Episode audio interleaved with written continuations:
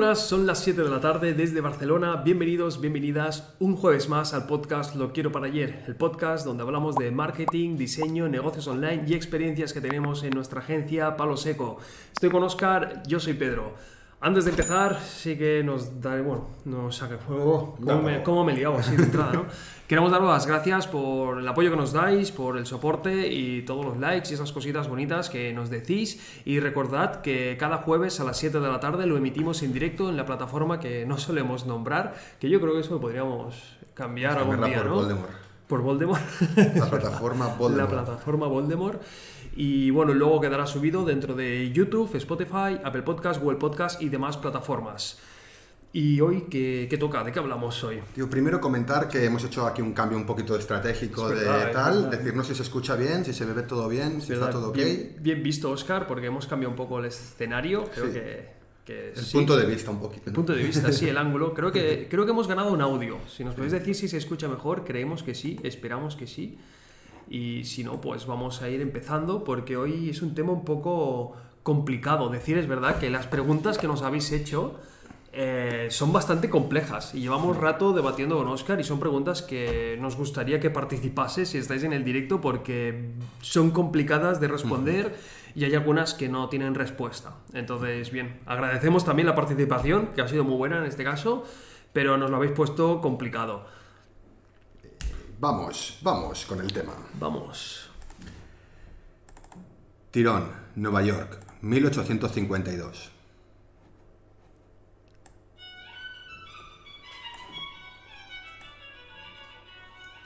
John Preston y Anne Janet son dos adventistas del séptimo día. Acaban de tener su primer hijo, John Harvey. El padre, John, es un buen hombre que trabaja de sol a sol para poder ahorrar algo. En 1860 se trasladan a Michigan. Supongo que ya había ahorrado algo porque monta una fábrica de escobas. Allí en Michigan tienen a su segundo hijo, Will Harvey. Los hermanos se llevan 8 años y Will, el pequeño, siempre sueña con ser como su hermano mayor. Su hermano es popular, es talentoso y se le dan muy bien los estudios. Se gradúa en medicina y sus padres no podrían haber augurado un futuro mejor para él. Por el contrario, su hermano pequeño Will no es muy talentoso. No se le dan muy bien los estudios y vive siempre a la sombra de su hermano mayor.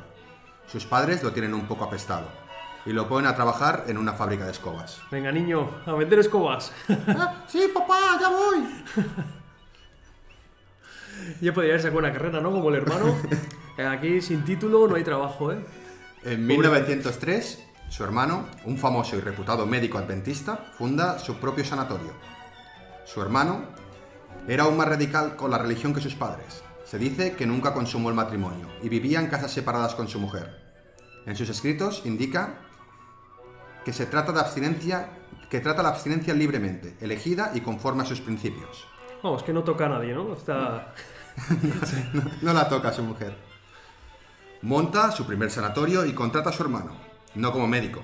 John no tenía mucho cariño por su hermano. Se dice que lo trataba con poco respeto y siempre le otorgaba las tareas más indeseables.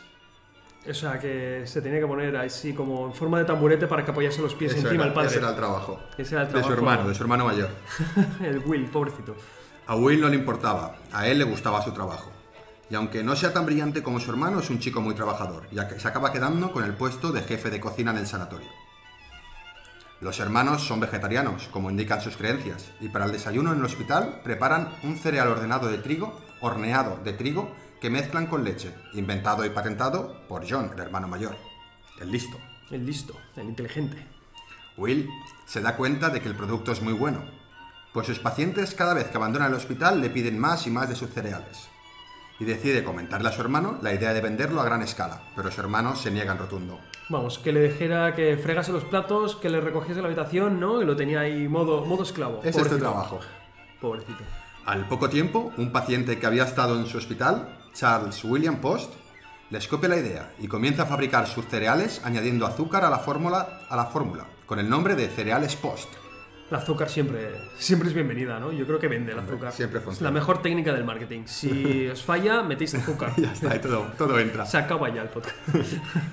Pasan los años y un día al llegar al trabajo, Will se da cuenta de que se le, olvida, que se le olvidó hornear sus cereales. Se han quedado duros. Pero no puede hacer otra cosa que hornearlos al momento. Al estar muy duros, decide chafarlos para dejarlos como láminas. El resultado, un cereal mucho más gustoso y crujiente. Le llamará cornflakes. Ey, ¿a quién le suena cornflakes de...? Will, cansado de ver cómo otros se aprovechan de la idea de su hermano, decide comprarle la patente y montar su propia fábrica, con esa nueva fórmula. En 1906 crea su marca y le pone de nombre su apellido, Kellogg's. Kellogg's. Me gusta. Me Lleva- gusta. sí. Suena bien, suena, bien. Tiene marca. buen nombre, yo creo, le auguro buen futuro. Lleva 8 años de retraso con su competencia, pues la marca de cereales Post ya es muy conocida. Pronto Kellogg's entra en el mercado, pues su producto y su obsesión por la mejora continua encantan al público. Pasan 15 años y Kellogg's y Post son las marcas más importantes de cereales, pero ninguna consigue destacar por encima de la otra. De repente, la crisis del 29. Todo el país cae en recesión. Las marcas dejan de apostar en marketing y publicidad. Es entonces cuando Kellogg coge la delantera, dobla su inversión en marketing y publicidad y comienza a jugar con las mascotas en sus paquetes. Eso encanta al público deprimido de Estados Unidos y en muy poco tiempo consigue desbancar a los cereales Post. Hoy en día, Kellogg's vende más de 3.000 millones de dólares al año en cereales. Joder, toma ya con Kellogg's. ¿Quién lo hubiera dicho? ¿Quién hubiera dicho que Kellogg's, no?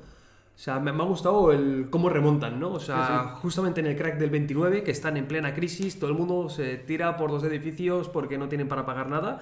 Y de repente Kellogg's dice, oye, oye, es el momento de apostar por marketing y recuperamos, ¿no? Todo, bueno, remontamos, ¿no? Total. Casi, casi. Total, en momentos de crisis, donde todo el mundo deja de apostar en publicidad y en marketing porque las marcas dicen, hostia, yo ahora no tengo dinero para hacerlo, Kellogg's apuesta a saco y se come todo el mercado. Supongo que se vio muy afectado Kellogg's por el crack del 29. Ahí habría que ver. Porque... Supongo, como todos, Sí, ¿no? no, Al claro, final fue como una todos, crisis claro, más tocha exacto. que esta, ¿no? Fue una crisis hombre, sí, súper sí, tocha. claro, sí, sí, a nivel financiero creo que es de las más tochas, ¿no? Junto con la de, bueno, la de 2008, la burbuja. Pero, claro, o sea, al fin y al cabo, ¿qué negocios no está afectando más? Sí que vemos que el COVID ha afectado un montón al tema de Turismo, hostelería, hostelería. turismo, entonces, en parte todo el mundo se ha visto afectado. Sí que es verdad que en, en- Menos Amazon menos y Amazon, Netflix. en algún área, ¿no? En algún momento, Seguro, ¿no? O seguro sea, que claro, si, algo también. si jodes la economía de la gente, no te compran. Entonces, en fin, directamente te afecta. Algo, algo habrá afectado, supongo. Es en diabólico, la escena de los Simpsons del azúcar y las abejas. Me encanta las metáforas de los Simpsons, siempre son aplicables. ¿Por qué no podemos nombrar Miguel Tross? Vamos a contestar un momento antes Sí. de continuar. ¿Por qué no podemos nombrarla? Bueno, no la nombramos porque a YouTube no le gusta mucho que se nombre y como el podcast luego también lo subimos a YouTube, preferimos no nombrarlo. Exacto, tenemos esa teoría de que cuando se nombra esta plataforma donde emitimos en directo, como que YouTube rastrea el audio, la red neuronal es muy inteligente, no le gusta, penaliza los vídeos. Bueno, Creo que ahora ya más que una teoría se ha convertido en una tradición. ¿no? Sí, ya, sí, exacto. Ya creo que es una broma, porque realmente eh, no está demostrado de que no es así, pero sí que es verdad que no creemos que sea del todo cierto. Pero ya es una tradición, es una broma, son bromas que tenemos aquí, entonces las mantenemos. Ahí estamos. Pues venga, vamos a empezar con los tips un poco de creatividad. Yo voy a hablar de varios ejemplos de grandes marcas que han hecho cosas guays en el COVID y han sabido, han buscado cómo salir o a lo mejor no están facturando lo mismo que facturaban, seguramente, pero han intentado buscar pues una segunda vía, ¿no? Intentado no morirse. El primer caso es el de Time Out. Time Out, la revista Time Out, si sois de Barcelona o Madrid, supongo que también está en otras ciudades, pero Sí, yo creo que está en todo el En mundo. todas, ¿no? Está en Pues- todo el mundo Time Out, pero sí que, bueno, todo el mundo. No, en todos los mundos, ¿no? pero en las grandes ciudades sí que está. Entonces, al menos Barcelona, Madrid, y diría que New York, ¿no? sí, en Sydney estaba, por ejemplo. Sí, en Sydney estaba. El caso, eh, Time Out es una revista que se dedica a hablar pues, de eventos, restaurantes, cosas para hacer, actividades, tal, Fiestas, sí, fiestas, tal. ¿Y qué hace Time Out? Como todo esto ha parado de golpe, se ha cerrado, cambia su nombre, le llama Time In y lo que hace es proponer todo de cosas que se pueden hacer desde casa. Eh, eventos online, eh, sitios para pedir comida a domicilio, cómo jugar online con amigos, eh, los nuevos horarios de los supermercados o de los restaurantes. Pues final- recomendaciones de Claro. películas, Netflix, ¿no? O sea, en parte un poco se ha reinventado, ¿no? Ha dicho, ostras, que me voy al garete, ¿no? O sea, me No, van a no cerrar todo calidad. lo de fuera, ¿no? Entonces, ¿qué hago, no? Claro, tratar de aportar algún contenido de calidad, ¿no? Si el otro que nos sirve, porque por mucho que hables de restaurantes nadie puede ir, pues vamos a tratar de, de mostrar un, un contenido de calidad que pueda servir para todo el mundo. Exacto, sí, sí, es que al fin y al cabo yo creo que es lo más importante, el saber cómo reinventarte y cómo enfocarlo, al menos... Totalmente. No, no morir, ¿no? Exacto, al menos no morir, sí, sí.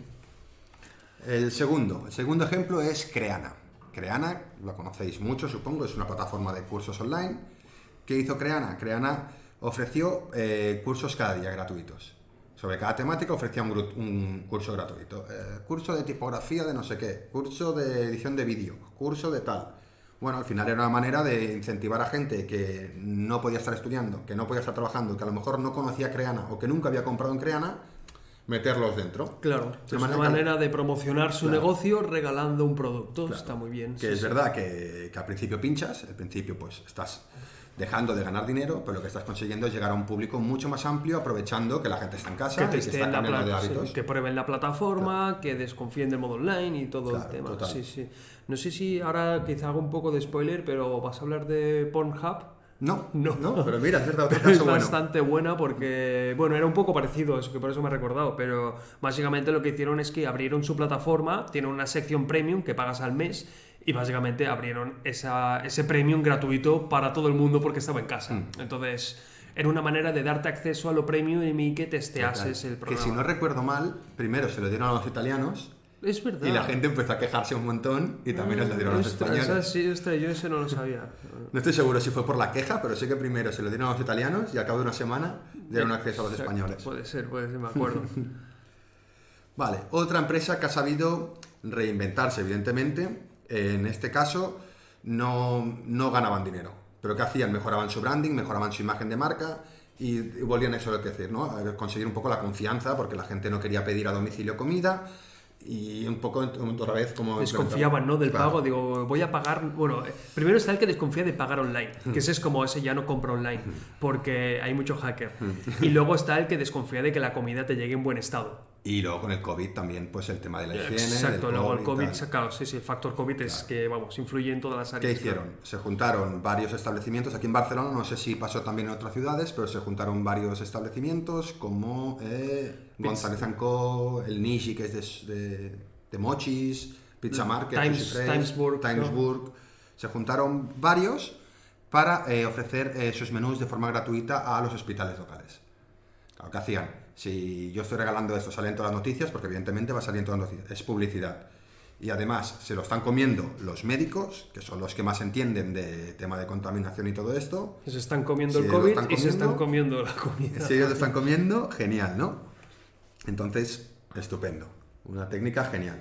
Sí, aparte lo veo, bueno, lo veo súper bueno porque al fin y al cabo cuando es comida, que dices, ostras, me voy a tener que cerrar el restaurante, tengo toda la comida en la nevera, se me va a podrir, pues al menos la aprovecho y la regalo. Claro. Que es algo que es como, no, pues hay, hay, o sea, hay mucha gente que dice, pues no, pues antes de regalarla que se me pudra. Claro, Esa, esa filosofía es la que yo creo que hay que huir y en el sí, porque al final estás invirtiendo en marketing, estás invirtiendo en branding. Saliste en las noticias de Telecinco, Antena 3, en todas las teles. ¿Cuánto te hubiera costado un anuncio a esas horas en esas televisiones? Entonces al final, bueno, es una buena inversión. Eh, la campaña se llamaba Delivery for Heroes. Ah, qué chula, el, naming. Tiene naming y todo, claro. Es que se inventan las campañas, tiene que tener. Qué bueno. Cuarto ejemplo. Eh, Netflix y YouTube. Yo de esto no me había enterado, he tenido que buscarlo y no tenía ni idea, la verdad. Durante la pandemia, Netflix y YouTube eh, bajaron la calidad de sus vídeos para que, para que pesaran menos en el tráfico online, ¿no? en el general, en el cómputo general de Internet y hubieran como más megas para todo el mundo. No se saturase tanto Internet como había subido tanto la gente que estaba consumiendo YouTube, estaba consumiendo Netflix, bajaron un poco la calidad para que todo el mundo pudiera disfrutarlo mejor. Qué bueno, solo encuentro una alianza brutal. También, o sea, a nivel de marketing es que es como, hey, utilizad Netflix y YouTube, ¿eh? entre comillas, ¿sabes? somos buenos, lo encuentro muy bueno, lo encuentro, es una jugada magistral, sí, sí. Guruche nos comenta también que Doméstica, que es una plataforma de cursos también, hizo algo similar a lo que hicieron... De cursos gratuitos sí, y a ofrecer cursos gratis y demás. Sí, sí que es verdad que yo vi a muchísima gente a nivel que tenía marca personal que regalaba sus cursos, nosotros rebajamos todos los cursos a un 50%, creo, o algo así, o al principio un 75%, la primera semana o así, para ayudar a toda la gente. De hecho, pues tuvimos bastantes ventas realmente, o sea que fue bastante bien. Otro ejemplo, Movistar. Movistar eh, regaló 30 gigas gratis durante dos meses a todos sus consumidores de telefonía móvil.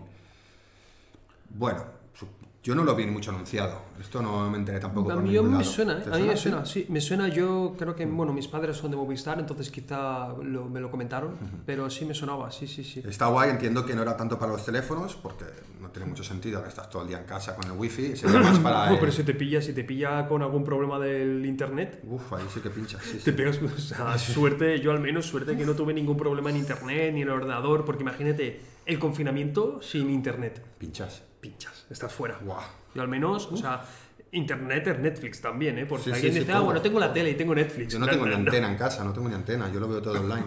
Hostia, O sea, imagínate. Pincho, pincho, pincho. Imagínate. Bueno, eso, compartirías los datos del móvil. Y ahí Movistar pues hizo una buena jugada. Otra marca que jugó bien y que hizo cosas diferentes fue Volkswagen. Dejó de hacer publicidad eh, de sus, la típica publicidad de, de- de sus coches en redes sociales para pasar a hacer juegos, juegos que pudiera jugar toda la familia en casa. Al final era, evidentemente, publicidad enmascarada, que era todo con sus coches. No, busca el golf en este, en este foto con muchos coches. Busca no sé qué. Tal, eran juegos de estos, pero al final, bueno, adaptarse al momento y. eh, evidentemente la gente no estaba para comprar coches en ese momento, porque nadie sabía qué iba a pasar, nadie, bueno, aún nadie lo sabe. La gente no está para comprar coches ahora mismo. Así que intentaron hacer eso, valor de marca, darle, ¿no? Claro, Trabajar su sí. branding y trabajar su marca. Sí, y ahora sí, o sea, en ese momento obviamente nadie iba a comprar un coche, pero ahora que se prevé una crisis, que todo el mundo está a modo ahorro máximo y demás, es como, ostras, ¿qué hago con mi contenido? No voy a decir que compren un coche si sabemos que la gente no va a tener dinero. Tenemos que modificar un poco el contenido para volvernos Claro, pues, más amigables y al menos fidelizarnos para cuando pasemos de esta situación, pues ya quieran comprar un coche. Claro. Consumiéndolo Sí, sí, y que nos tengan en el top of mind. El top Exacto. of mind sería eso, pues las marcas que tenemos, cuáles son las que tenemos siempre presentes. cuáles me han impactado Mm. más durante todo este proceso y luego cuando tenga que comprar un coche pues me puede decidir. Ahí estamos, Eso es aplicable a cualquier negocio Claro. casi casi. Sí, sí, trabajar el branding en, en lugar de estar tratando de vender, vender, vender en estos momentos. Y último ejemplo es Microsoft, que yo no lo sabía y lo he estado usando bastante durante este tiempo y he visto que mucha gente, muchos clientes, ah, no, lo hacemos por Microsoft Teams. Hmm. Y es como, hostia, Microsoft Teams antes era de pago, durante el confinamiento lo han puesto seis meses gratuitos, por eso todo el mundo está utilizando ahora Microsoft Teams. Me suena que Zoom también hizo algo así. Sí. Zoom hizo algo También lo así. hizo ¿no? gratis o puso, deslimitó, ¿no? El gratis o algo, ¿no? Sí, algo así. Y también, o sea, ojo, también me acuerdo con Zoom que fue bastante gracioso que se disparó, o sea, fue algo brutal y obviamente vino alguien y dijo, oye, que los de Zoom tienen vulnerabilidad, hay virus, no sé cuántos, ¿os acordáis? Los Mossos de Escuadra recomiendan no usar Zoom. Eso realmente son también Sí, son claro. técnicas de marketing de la competencia que lo que hacen es filtrar ese tipo Esa de noticias. sí. Obviamente un software lo puedes hackear casi casi o al menos intentar atacarlo, entonces es fácil que digan, oye, que le han atacado, pues se Claro. publican las noticias. Sí, sí, total. Al final es sí, sí. Entonces- Publicity, que se llama, publicidad Publici- pagada, o sea, Exacto. Mm. publicidad buscada. Sergio es magnífico, nos dice que sí, que Movistar a él sí que le avisó con mensajes. Ah, yo es que no soy usuario de Movistar, sí que es genial. ¿De qué compañía sois? bien. Yo ahora mismo me va a dar vergüenza, me va a dar vergüenza decirlo. casa. Ah, tú también, si me lo recomendaste tú. Eh, somos Pepefon. Pepefon, vaya nombre Y bueno, ¿eh? ya, ya- ya realmente parece como, eh, no sé, el bar Manolo, ¿sabes? Que es como, oye, me llamo Manolo, tengo que abrir un bar. Po bar Manolo. Mira el naming que me he trabajado, Pepefon. Bueno, supongo que lo que buscaban también era contrastar con todas las compañías que tienen una imagen de compañía muy grande, buscar algo mucho más cercano, Sí. mucho más amigable, porque toda su comunicación es como muy amigable, como Sí, que te hablan de tú a tú. ¿no? Mm, Sí, de hecho, yo estoy súper contento ¿eh? con Pepefon. Podéis promocionar este podcast si queréis. Lo patrocina Pepefon, le hacemos la publicidad gratuita. ¿no? Hombre, estaría guay. Yo estoy bastante contento, la verdad, y tengo mega, o sea, y el precio, he estado antes siempre en Movistar, pagando 60 Yo al sí, mes, y siempre- ahora pago 30 y tengo más megas y me funciona todo mejor. Siempre he pagado mucho en Movistar, que siempre me llamaban para hacerme ofertas, pero siempre a la que me daba cuenta me había subido de alguna manera lo que tenía que pagar al mes y estaba pagando un pastón. Sí, sí, yo tenía 2 gigas al mes o algo así, una tontería. Sí Sí. que es verdad que cuando estoy por la montaña o cuando estaba, eh, no, no hay Hay tanta menos- cobertura, pero, pero en general estoy contento. Dice Varón de la Birre que Digi es como parecido a, a Pepefon, pero utiliza la línea Movistar y tiene mejores ofertas. Pues los miraremos. Digimon. Digimon. O2, O2 la estuve mirando también mucho. Estuve dudando, pero no sé qué había, que te tenías que tener un fijo o algo así. Bueno, A mí, hablando de publicidad, es verdad, me gusta mucho que los de Pepefon están promocionándose dentro de TikTok. Lo encuentro brutal los anuncios que hacen de TikTok los de Pepefon.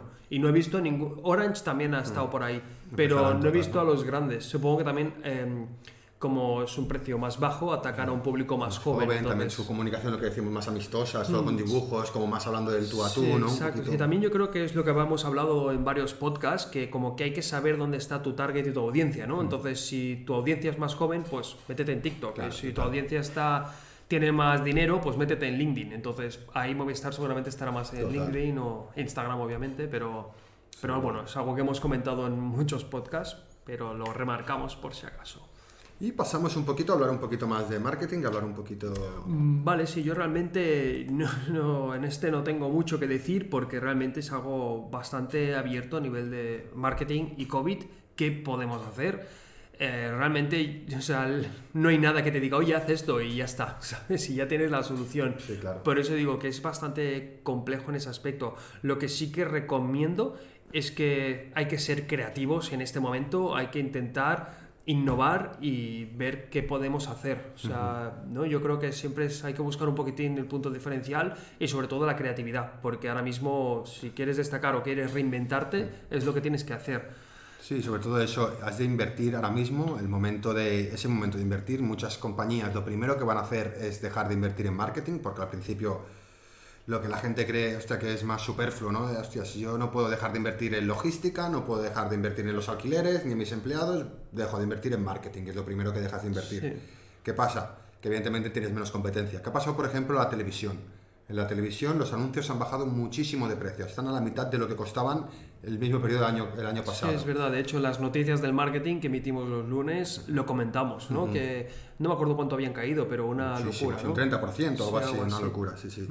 Entonces, bueno, es momento, sí, de apostar por marketing. Como decimos, quizá no vais a notar el beneficio actualmente, en este preciso momento, pero es, es momento de invertir en branding, invertir en marca, invertir en, en vuestro storytelling, invertir en vuestro público, en hacer comunidad. Sí, yo creo que también, o sea, antes de invertir en marketing a lo loco, hay que pensar muchísimo más la estrategia creativa. O sea, hay que pensar un poco en esa estrategia creativa y luego en invertir. Porque si invertimos, rollo, va, dadme la solución ya, mal. Tenemos que darle un poco la vuelta y buscar ese punto diferencial. Porque si invertimos a lo loco, es que no, no va a haber un retorno de inversión. Más que nada porque la gente ahora gasta menos. Entonces, es más complicado. Total. Sí que hay negocios que lo tienen complicado. Nosotros tenemos, por ejemplo, un cliente que tiene un restaurante. Un restaurante que es de paellas y, y pescados bien y todo así, bastante Sí, pero bastante su bien. target, su audiencia eran turistas Claro, que turistas. venían a Barcelona y querían comer una buena paella. De hecho, era de, bueno, era de los mejores de, Sí. de Barcelona, quizá. O sea, a nivel país y tal. Claro, lo tienen complicado para hacer el, el delivery, ¿no? Nosotros le dijimos, oye, meteros ya corriendo en el mundo delivery. No había mucha gente haciendo paellas, ahora ya sí que hay bastantes restaurantes en delivery y tal que son de paellas. ¿Qué pasaba? Eh, es muy complicado hacer nuestra carta en delivery. Ya, ojo, pues cambiarla. O sea, claro, hay que otra. adaptarse, hay que adaptarse, no hay más. Hacer solo paellas, especializados solo en paellas, buscar un packaging bien, que sirva bien la paella, que llegue bien y hacer solo paellas y os especializáis como las Sí, mejores aunque paellas. bajéis un poquitín de calidad, que entendemos que es como rebajarse. Yo me acuerdo antiguamente habían sitios que queríamos pedir a domicilio y era, no, no, nuestra comida no se envía a domicilio. Pero ahora es que estás committed, es que o lo haces o te reinventas o te Total. mueres. Sí, sí. O sea, es como, como cuando sale Uber, los taxistas, que lo que hacen es rebelarse, eh, hay que reinventarse. O sea, al igual que cuando estaban los coches de caballos y salió el coche a motor, los coches de caballos se tuvieron que reinventar de alguna manera. Ha sido tema polémico, los taxistas. Ya, sí es verdad, he abierto el cajón. Pero bueno, es que al fin y al cabo es un poco el tema este, de adaptación, ¿no? Sí, con los taxistas yo tengo un... Ya, sí, sí, porque sí. es decir, hay unos que han pagado mucho dinero porque han querido, porque la, el- la estafa o lo que quieras es así, pero hay unos que han pagado mucho dinero y los de Uber no pagan un duro. Ya.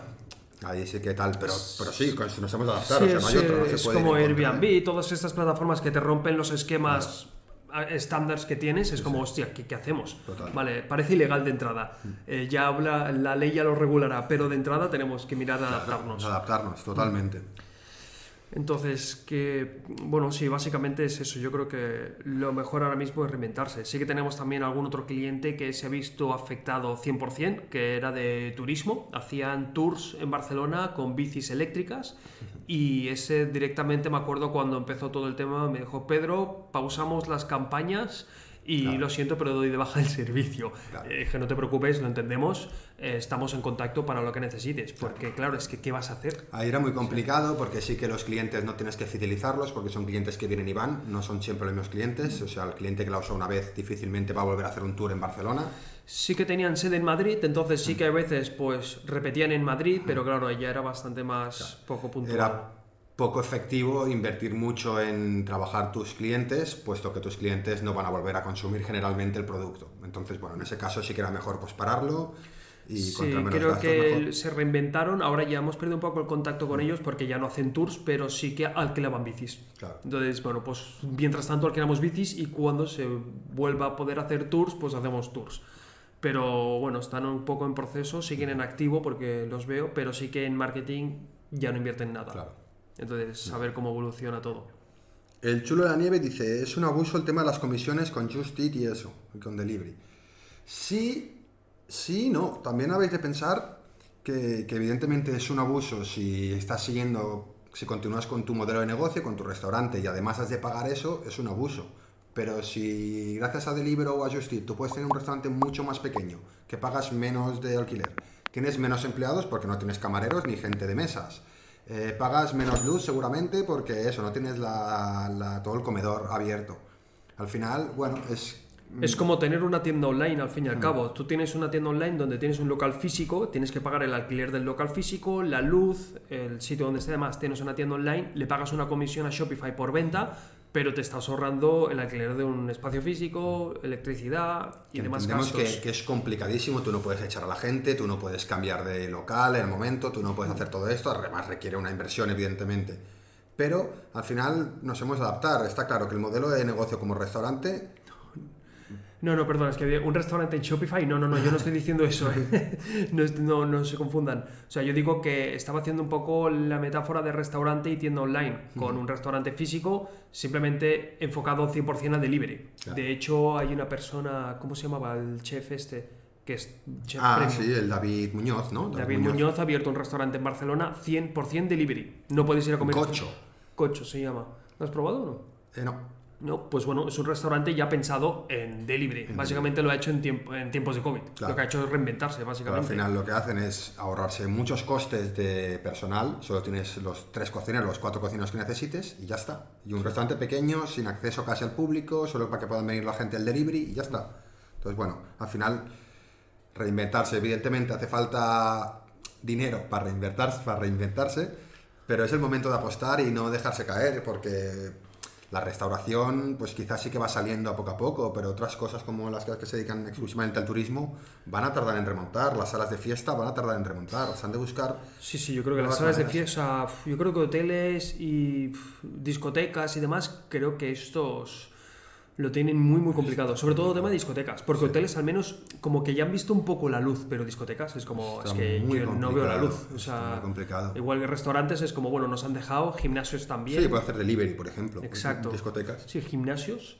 Yo, por ejemplo, mi gimnasio de taekwondo me sabe súper mal porque yo creo que es de la persona más afectada que he visto así directamente, que tengo un negocio así pasional y tengo una familia que lleva el, el gimnasio y es que no pueden abrir y no pueden hacer nada. Y claro, ¿cómo sobreviven, no? Eh, clases online es lo que están haciendo. Sí, Pero claro, clases online, ¿quién paga? Porque es como, ostras, es, totalmente. es un pobrecito. Sí, sí, yo es el, El caso. chulo de la nieve nos comenta, en nuestra agencia hemos recibido clientes que quieren su web, que hagan pedidos en su web y fidelizar por ahí, porque a veces las comisiones que hacen no tener ni margen de beneficios. Sí, lo que pasa es que si tú quieres llegar a un gran público, es verdad que ahora también está muy saturado. Nos han, Sí. llegado, nos han llegado también Sí, ¿eh? un de cliente, gente. una propuesta que queremos un, bueno, eso, un restaurante, pero que puedan hacer pedidos online.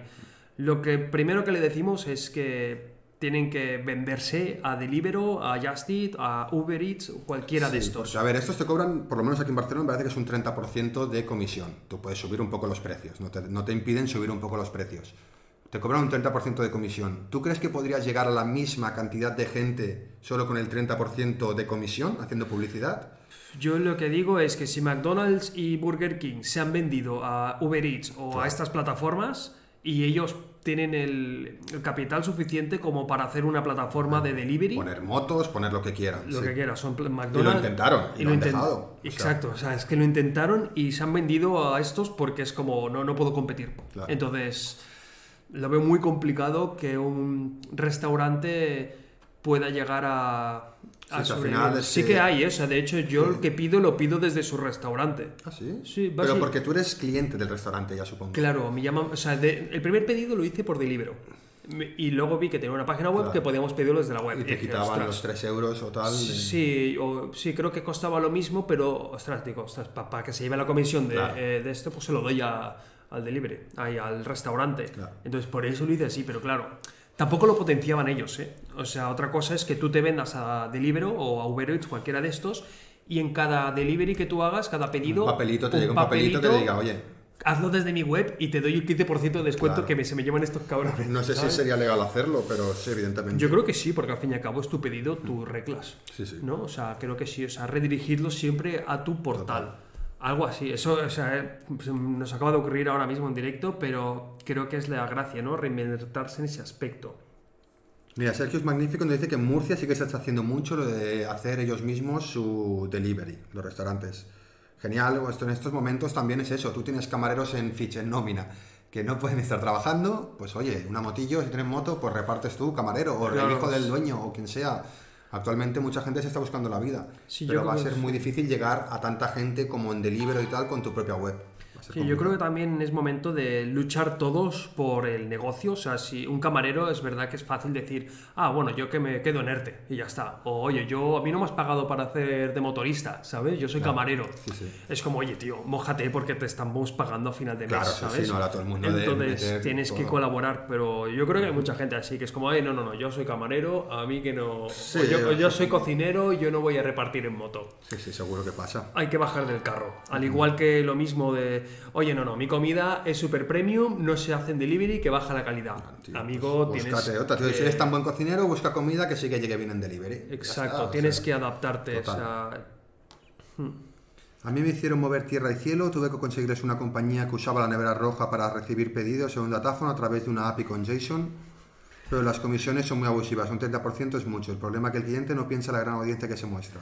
Claro, exacto. O sea, eh, yo creo, el chulo de la neve, que le tienes que concienciar a esa persona que decir, bueno, mira, durante el primer año vais a pagar un 30% o vais a ganar un 30% menos, pero el siguiente año ya creamos esa plataforma y lo redirigimos todos a la web para que te compren desde allí. Entonces los fidelizas con algún tipo de promoción y que el siguiente pedido te lo hagan desde allí. Que aún así Uber Eats y estos también lo tienen súper bien montado porque tienen mil promociones. Es que invierten mucho en publicidad. ¿Tú sabes lo que invierten en publicidad? Si tú invirtieras lo mismo, a lo mejor te representaría más de un 30%. De También- hecho, es... ay, perdona, que te he cortado. No, no, no, dime. No digo que estas plataformas también pierden muchísimo dinero porque invierten en publicidad. De hecho, nosotros pedíamos en una que se llamaba Take It Easy. Ostras, duró Ahora, poco esta. y la- duró poco. La quebramos nosotros. es verdad, el, el cabrón de Oscar cogía cupones, o no me acuerdo cómo lo hacía, pero Los bueno, posteábamos en foros, tenían un, cupón de- un código de afiliados de estos, de que cada persona que lo usaba le daban 10 euros a él y 10 euros a ti. Era una locura.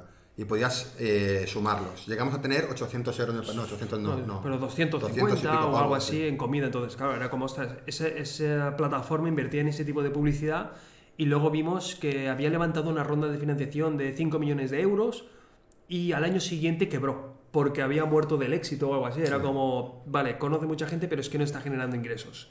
Entonces, claro, estas plataformas también se mojan en Total, ese sí, sí, aspecto. claro, es complicado. En Murcia Burger King tiene servicio. Aquí también Burger King tiene servicio. Veo sus motos, lo que pasa que también está en Globo, me parece. Pero Sí, también tiene- está es- en Globo como destacado, ¿no? Está como McDonald's, Sí. Burger King, Kentucky, están como destacados Sí, y luego el resto. Y luego el resto, pero sí, si tú entras en la, en la web de McDonald's, la primera opción es pide con Uber Eats. Sí, en McDonald's sí, pero en, en Burger King creo que sí que puedes pedir por su web también, porque tienen motos. En McDonald's no visto motos. Mm. sí.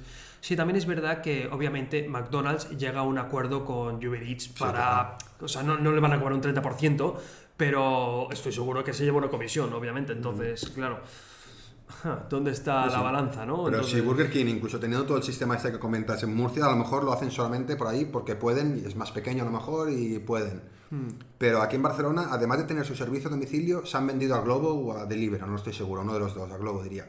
Exacto. Claro, o sea, si alguien tan tocho que ya lo tiene todo montado, dice, oye, no puedo no usar esto porque el gran público está ahí. O sea, el gran público que pide online está en Globo o en Deliveroo. Claro. Se ha tenido que vender, siendo ellos que tienen miles de millones y ya lo tenían todo montado. Sí, sí. Entonces, bueno, Complicado. Llega Carsemil que estaba viendo el vídeo del Congreso, que es muy bueno. Muchas gracias. A todo esto vamos Está a hacer pequeña pausa que hemos hecho. Bueno, para quien no lo sepa, España ha invertido un millón y medio de euros en renovar la página web del Congreso de Diputados y hemos hecho un vídeo al respecto comentando algunas cositas del diseño y demás a nivel de accesibilidad. Entonces ir al canal de YouTube de Pedro SEO para verlo. Y ya volvemos otra vez con el tema. Qué, qué curioso, ¿eh? en tiempos de crisis, renovar una página web, aunque es verdad que lo pactaron, años, ¿no? lo pactaron hace an- antes, o claro. sea, eso no lo hemos comentado, pero es verdad que como todo del, este, del gobierno se ha retrasado un año entero o dos años enteros, Claro, ¿no? es verdad, sí, sí, claro. sí, sí. La legislatura también. Eso creo. Me dejan un añito más, está ahí frotándose las manos Pedro Sánchez. Qué buen diseño, Oscar. Muchas gracias, Carmen Mil. Está justificado el precio, la verdad. Sí, supongo que Está sí. justificado el precio, sí, sí. Un millón y medio de euros. uf. Pasamos a las preguntas, que nos las habéis puesto bastante Es complicado esto. sí. complicadas hoy. O sea, yo creo que son un poco abiertas. Vamos a sacar la primera. Rapdertus nos pregunta: Llevo las redes sociales de varios restaurantes, están fatal últimamente, ¿algún consejo? A ver, es complicado, o sea, lo que hemos dicho, ¿no? Em, Delivery, totalmente. Ya sea hacerlo tú sí. o estar en una página de delivery. tienes que vender, te tienes que vender a delivery alguno de estos. Eh, apuesta por cambiar toda la carta, yo creo, ¿no? Tener una carta de delivery y mantener la carta de tu restaurante. Y a nivel de redes sociales, lo Y encuentro- barrio, yo creo que también mucho barrio, hacer mucho barrio Sí. para que la gente pueda recogerlo ellos, invertir Mm. mucho en, en cosas que ya no se estilan mucho, como serían las octavillas, ¿no? Eh, flyers de estos que se reparten, cosas así para gente del Mm. barrio, que pueda pasar a buscarte las cosas. Y a nivel de redes sociales, claro, es que redes sociales, ¿qué haces si tienes un restaurante parado? Eh, yo apostaría un poco por el dar pena. La mejor No, no, es broma, es broma. Esto Es lo está probando Pedro en TikTok. Lo estoy probando en TikTok eso y realmente funciona muy bien. Dar pena, de verdad. O sea, TikTok es una red social que es muy amigable, me gusta. Pero sí te diría que, que apostases por eso, pues mira, pues por TikTok, por ejemplo, por otras redes sociales que no están tan usadas a día de hoy, apostases por explicar las recetas, ventajas, productos de proximidad. Que porque- hemos visto una cosa que me parece súper guay, de comida a domicilio. El- La persona no hacía comida a domicilio, pero era igual que lo que hacemos nosotros en la oficina, grabar la oficina por las Mm, mañanas. Es verdad. Lo que hacían era grabar la cocina del restaurante. Es súper guay porque tú pides el pedido y ves cómo están preparando el pedido, ves cuándo sale de la cocina. Está súper bien pensado, es un valor añadido que si tú eso en Deliveroo o en donde sea te pones, oye, cocina en directo y de algún lado pones el link para que puedan verlo y seguir su pedido, es un valor chulo. Es Sí, algo hombre, a nivel de experiencia de usuario lo encuentro que es brutal. Entonces, esas pequeñas cosas son las que creo que le dan un poco el giro al negocio y decir, ostras, se están reinventando. O sea, quizá Mira. tengo pocos pedidos, pero el pedido que tengo lo puedes Claro. ver hasta en directo si quieres, Claro. ¿no? Sí, es fácil salir, yo que sé, a ver si eres de Barcelona, pues no vas a salir en la vanguardia seguramente. Pero si estás en algún sitio más pequeño, en el diario del barrio, en el diario Sí, de te tal, puedes colar en es algún fácil medio, que sí, te publiquen. sí. Mm. Algunos restaurantes hacen recetas, entran en Twitch y enseñan cómo cocinan. Genial, es que es esto, es que es adaptarse al final, Claro. es genial. Encima hasta te pueden donar en Twitch. Claro. O sea, ya estás Te sacando pueden algo hacer extra. pedidos por Twitch incluso de tal y decirle, no, oye, por aquí lo haces, tal, Mm. está muy bien. Sacamos... ¿Hicisteis la web del Congreso? No, no la hicimos nosotros. Qué va. Lleva mucho lío, no es una web y ya está, seguro, evidentemente ya lo comentamos en el vídeo también, que, que hay muchas cosas muy grandes, lo que pasa que decimos, el el- la calidad del diseño no está justificada por ningún lado, es un diseño muy malo para una web de un millón y medio, que tendrá otras cosas detrás, seguro. Sí, donde la accesibilidad era lo primordial, ¿no? Claro. Se supone, o era prioritario, sí, sí. Han hecho como Apple, si el cliente está dispuesto a pagar por X, cóbrale X. Sí, sí, yo creo que sí, o sea, estas Claro. cosas funcionan así al final. La tenemos- diferencia es que son de fondos públicos, Claro. ¿sabes? O sea, claro. Pero al final estas cosas funcionan así. Oye, tenemos eh, un millón y medio para gastar en la nueva web de Congreso. Ah, ¿cuánto cuesta? Ah, pues un millón y medio. Pues es así, o sea, al final sabe el presupuesto del Estado es público, se sabe cuánto es Claro. y ya está. Luego hay sobrecostes siempre, a lo mejor era un millón o setecientos, luego hay sobrecostes. Claro, sí, sí, es bastante fácil.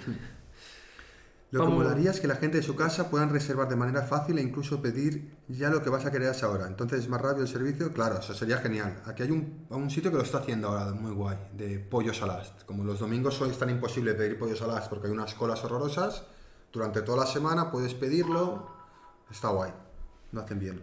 Eh, hombre, el chulo de la nieve, muchísimas gracias por esa donación. Muchas que, gracias. Que regalen a los clientes que pagan un millón y medio de euros de sobrecoste. Sí, sí. ojalá, ojalá. Ojalá alguien no nos racanease, que siempre racanean. Sí, sí. Hay pocos que no. Muchas gracias por la donación, se agradece. ¿Qué pueden hacer los hoteles en estos tiempos? María Santa BDN. Eh, fu, hoteles, de los sitios más afectados posiblemente, junto con discotecas. Eh, lo hemos comentado antes, era complicada. Lo que hemos dicho es que se pueden reinventar al nivel de... Si tienes restaurante en el hotel, tú puedes eh, vender mucho más el tema del restaurante y lo han hecho en algún caso. Visto que daban el hotel y luego te ofrecían una cama para hacer la siesta, que bueno, es una idea que está, puede ser Eh, graciosa está durante una hora. Em, el tema que hemos comentado, atacar a la gente de aquí, no hay turistas, ataca a la gente de aquí, tú eres de Barcelona, haces un año con tu pareja, cógete una suite eh, con un jacuzzi, no sé qué, no puedes Exacto, irte más fuera. vender, más vender una experiencia, ¿no? Más que vender la habitación del hotel, vender la experiencia 360, ¿no? Que se llama en marketing. Entonces, creo que va por ahí. Claro, Hemos sí, sí, dicho, eh. si, si quieres vender un poco el tema de infidelidad, ¿sabes? Casi si Claro, quieres eso, el serle- tema de infidelidad, ahora no te puedes escapar a ningún lado. Y tienes, Oye, estás fiel aquí. encerrado en casa, ¿no? Pues vende yo qué sé. Aquí. Sí, sí. A ver, el chulo de la nieve que ha donado nos pregunta. Hombre. Otra vez ha donado. Muchísimas gracias, el chulo de nieve. ¿Algún consejo para animar a las pequeñas pymes y demás negocios a invertir un poco en marketing digital en general? Yo creo que el mejor ejemplo es mostrarle eh, las grandes empresas, decirle, oye, mira, si las grandes empresas lo están haciendo, es evidente que se ha de hacer. O sea, las grandes empresas no dejan de hacerlo aun siendo mucho más conocido que tú. Es evidente. Uy, y eso es una suscripción. Muchas Series gracias. magníficos, muchísimas gracias. Welcome. Yo creo que al final lo que quieren son datos los clientes y es decirle, oye, mira, esta gente cuánto está invirtiendo. Están invirtiendo más de lo que invertían antes por mucho que las ventas estén bajando.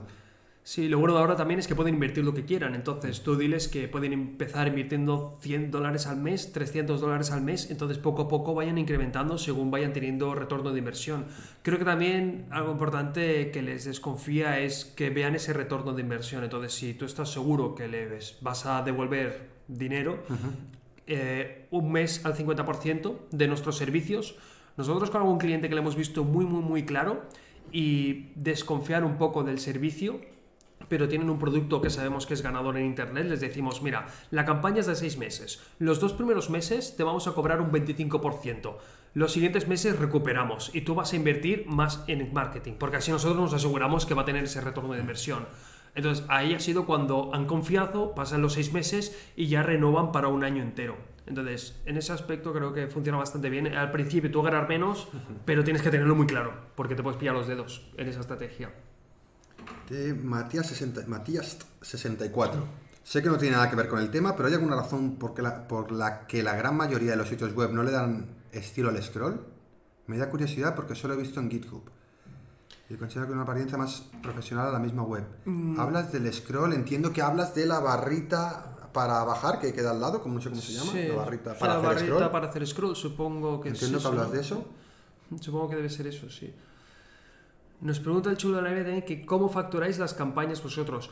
Eh, de aquí poco sacamos un vídeo, el chulo de la nieve, que te va a gustar porque explicamos cómo vendemos marketing digital a un cliente. Entonces, y es un caso real que hemos cogido sin mostrar datos del cliente, pero explicamos como todos los pasos que hacemos hasta que vendemos el marketing a la persona. Seguro que te sirve y si no hay dudas, pues comentamos. Pero nosotros también. siempre facturamos eh, un fee fijo si la inversión no llega a tanto y si la inversión llega a tanto cobramos un porcentaje de la inversión. Exacto, sí.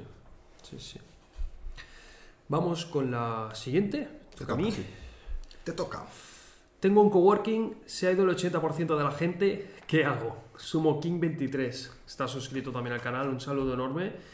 Y vale, mira, pues aquí lo tenemos fácil porque nosotros también tenemos un coworking que alquilamos espacio a las demás personas para que vengan a trabajar y cuando empezó el COVID pues se fue también eh, la mayoría de las personas. Entonces a día de hoy también lo tenemos semi vacío, ¿no?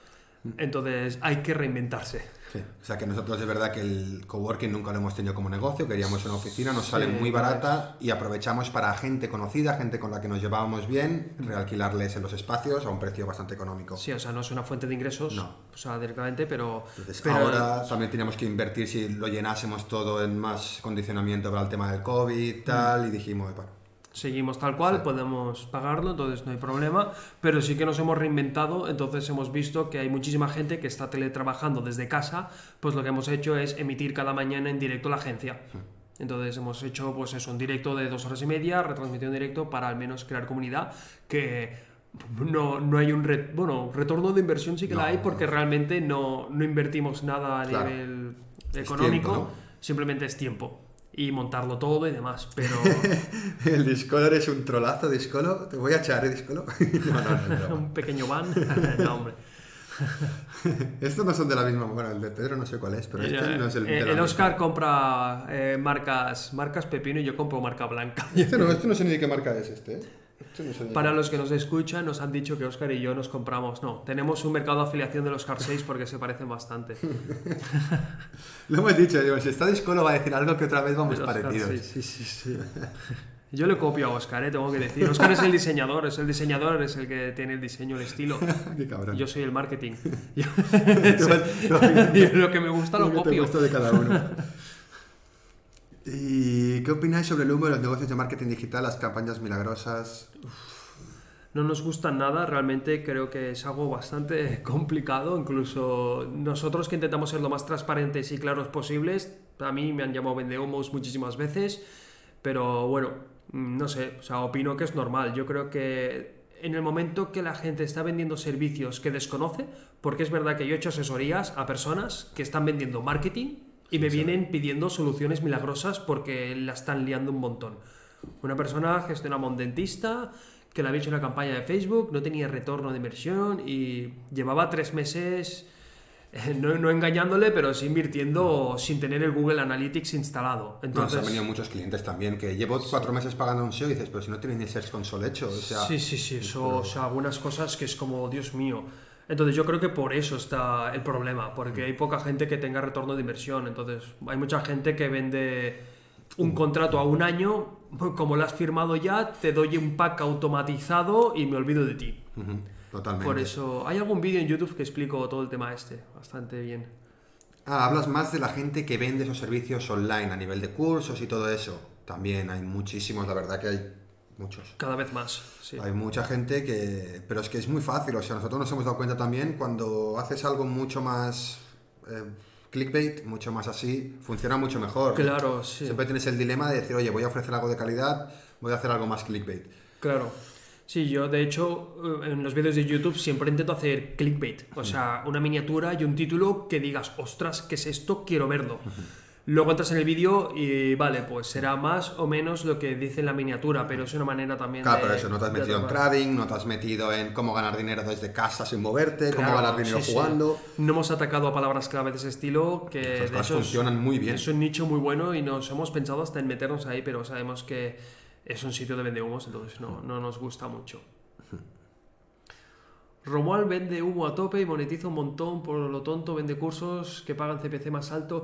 Yo creo que, que Romuald es muy listo y realmente no, no creo que venda humo, simplemente a él le ha funcionado, él sabe todo lo que funciona y lo que no, motiva a la gente. Entonces, si la gente luego no consigue esos resultados, pues... Yo creo que Romal maquilla muy bien sus cosas. Son productos buenos y es bueno y sabe mucho y lo que explica está muy bien, lo que pasa es que lo maquilla muchísimo. Y sí que es verdad que le, lo infla muchísimo, pero eso es publicidad al final, no está vendiendo humo, lo que está vendiendo es hace marketing, o sea, lo exagera, es muy vivo, claro, es normal, sí, sí. sí, sí. Romo es una fumata de humo andante. Yo creo que no, que el contenido que da es bueno, lo que pasa es que sí, que lo maquilla muchísimo, demasiado. A veces es como, joder, para decirme esto me trago un vídeo de 15 minutos, para decirme esto. Es como, pero bueno, me parece muy bueno, Romuald, lo hace muy bien. Otra preguntita, ¿cómo se puede eh, renovar una, una cafetería en, en, tiempos que no puedes ir a tomar algo en una web? Eh, J, mira, JNU Studio, en BCN, perdón. Vale, sí, ¿cómo puedes renovar cafetería cuando no, puedes ir a tomar nada porque lo tienes cerrado, ¿no? El bar, como muy complicado. Una cafetería o un bar de estos de, de tomar algo, lo tienes muy difícil. O sea, takeaway, todo takeaway, te montas una paradita enfrente y te lo montas para hacer durante un tiempo takeaway. Es que no hay más, o sea, simplemente es eso. O sea, no, no, esperes a que la gente vaya a tomarse algo dentro, sino que casi... casi tienen el local cerrado, saca la máquina con una mesita afuera y con vasitos y haz takeaway. Al final gastarán menos en, en electricidad, en luz y demás. En empleados. Sí, Que sí. no hay otra. Ahora mismo una cafetería lo tiene bastante complicado, sí. o Sí, sea, me gustaría ver qué, hizo el belga. El belga seguro que hizo algo creativo en este aspecto. De tómate una cerveza y no Hacía takeaway, él te llevaba cervezas a domicilio. Era un sitio de cervezas, yo le pedí un par de veces, pobre. Ah, sí. Porque ostras. hacía cervezas, bueno, él hace cervezas, no, él tiene una tienda- un, un bar de cervezas belgas buenas aquí en Barcelona. ¿Qué pasa? Que evidentemente si no puedes ir al bar, pues las cervezas belgas no las tomas. La promoción, el imperfecto. El imperfecto, imperfecto. Imperfecto. En paralelo. Si alguien quiere cerveza belga. Hoy es el podcast promocionado por Pepefon e Imperfecto. Sí, sí, e. Imperfecto. Vamos con la siguiente pregunta. Bueno, ya la última. Espero es la más complicada, no. ¿Es un buen momento para invertir en marketing o esperamos a que acabe el COVID? Ana Rapunzel. Bueno, mira, esta es- creo que es la más sencilla porque yo creo que, que sí, que hay que seguir invirtiendo en marketing, pero sobre todo planificar bien la estrategia creativa, sobre todo. Hay- yo creo que es el punto de no hago una estrategia sólida como Para vender, antes. no hago una promo Mm. de- del bocadillo a 5 euros. No, busca otras cosas. Busca destacar, el busca crear engage, sí, busca exacto, que recuerden tienes- tu marca para cuando acabe el COVID. Mm, Exacto, sí, Es sí. un o- tiempo de invertir, aunque sea difícil y no hay dinero, es verdad que es complicado, pero es un tiempo de invertir. A lo mejor no tienes retorno ahora mismo, porque estamos así, Sí, pero saldrás más reforzado cuando acabe el COVID. Yo creo que en esta vida o vas a tener tiempo o vas a tener dinero. Entonces, si tienes tiempo, invierte más en tu tiempo. Y si tienes dinero, pues invierte más en marketing, que lo Total. tendrás más solucionado, quizá. Mira, Barón de la Birra dice que utilice humos de olor a café más exagerado. Siempre funciona ahora totalmente. Eso lo hacía Dunkin' Donuts Sí. en Japón. Aquí está prohibido, ¿eh? en Está España. prohibido, es verdad. El Pero a ver, de- está prohibido a nivel de una gran marca. Si lo haces tú y pones café por ahí por la calle, pues nadie te va a decir nada. Claro, porque el shawarma, Eso huele mucho. Cuando y McDonald's. McDonald's le pone perfume y Burger King también. Huelen, claro. huelen a sí, McDonald's. pero y no hacen el perfume, o sea... Por la calle, ¿no? Yo Claro. creo que a veces deben hacer ch- Se abre la puerta y ch- ch- ch- Pero es que hay shawarmas que, que huelen a caviar, ¿sabes? Según a qué hora te pille de la noche. Sí, sí. Total. Pero sí, eso se puede hacer. Eso hay una campaña, hay una estrategia muy guay que hizo Dunkin' Donuts, que lo que hacía eran los autobuses, en las paradas que había un Dunkin' Donuts cerca. Ahí se ve que Dunkin' Donuts es como Starbucks, que todo el mundo toma café en Dunkin' Donuts, o por lo menos en esa época, antes de Starbucks. Y lo que hacían es, a los autobuses ponían unos dosificadores de olor a café de Dunkin' Donuts y soltaban cerca de la parada el olor a café. Entonces la gente ya bajaba del autobús diciendo, quiero mi café, quiero, Quiero mi café. Qué buena, qué buena. Marketing de olores. Sí, sí. Podemos hacer un podcast Marketing de marketing olfativo. marketing olfativo. No sé si, no sé si, no tengo muchos más ejemplos. ¿eh? no es complicado, no, no, no. Claro, churros y tanto, sí, sí.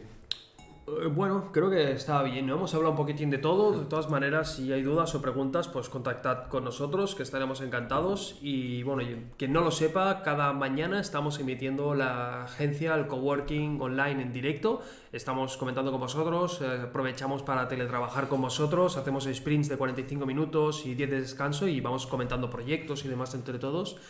Y también decir que cada jueves a las 7 de la tarde hora española emitimos en directo en esta plataforma. ¿Y qué más se me está olvidando? ¿Y qué más? ¿Y qué más? ¿Qué más? Creo que estaba todo Yo dicho, creo que está ¿no? todo Hemos montado, ¿eh? dicho bastante. ¿Hacemos una raid o qué? ¿Quién hay por ahí conectado? Hacemos esa raid al señor... ¿A quién? Now cuesta, now. Genao cuesta un cuesta, ¿no? El cuesta nunca falla. Cuesta siempre está ahí. Siempre Además, está querrá ahí. ir plegando así. así. Que ir plegando, va, se vamos lleva. ahí, así se la lleva puesta, vamos todos a por el cuesta y nos quedamos por ahí. Ayudáis mucho más que muchísimo y muchísimo más que más. Muchísimas gracias, Sergio. Muchísimas gracias, Zulero. De verdad, muchas gracias. Bueno. Y díscolo que te dé el cabrón. que eres un. El becario está en, dice el tío. Muchísimas gracias a todos, un fuerte abrazo y nos vemos el jueves que viene a las 7 o mañana a las 11. Nos vemos por aquí. Adiós, que Hasta muy bien.